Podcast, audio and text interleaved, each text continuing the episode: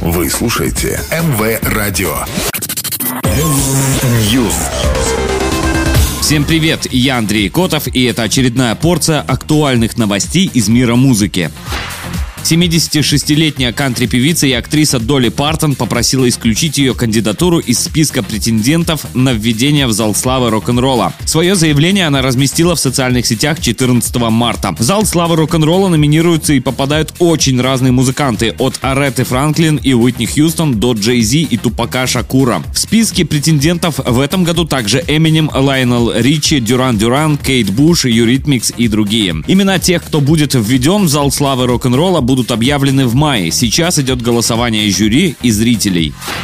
Британский музыкант и лидер рок-группы Radiohead Том Йорк представил сольный сингл, который прозвучит в шестом сезоне сериала «Острые козырьки». Трек доступен на ведущих цифровых площадках. Второй сингл Тома Йорка для шестого сезона картины выйдет 2 апреля. А на 27 мая намечен выход винилового бокс-сета со всей музыкой из сериала.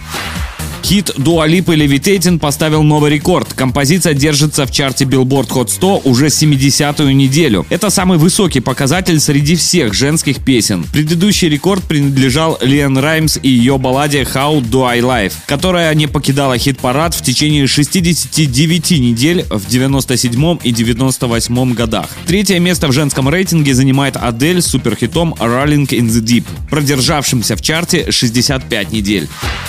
Брайан Адамс выпустил 15-й студийный альбом. Релиз пластинки So Happy It Hurts состоялся 11 марта 2022 года. В лонгплей канадского музыканта вошли 12 песен, в том числе ранее вышедшие синглы Kick S и On the Road. В тот же день Брайан представил и свой новый клип на композицию Always Heavy, Always Will.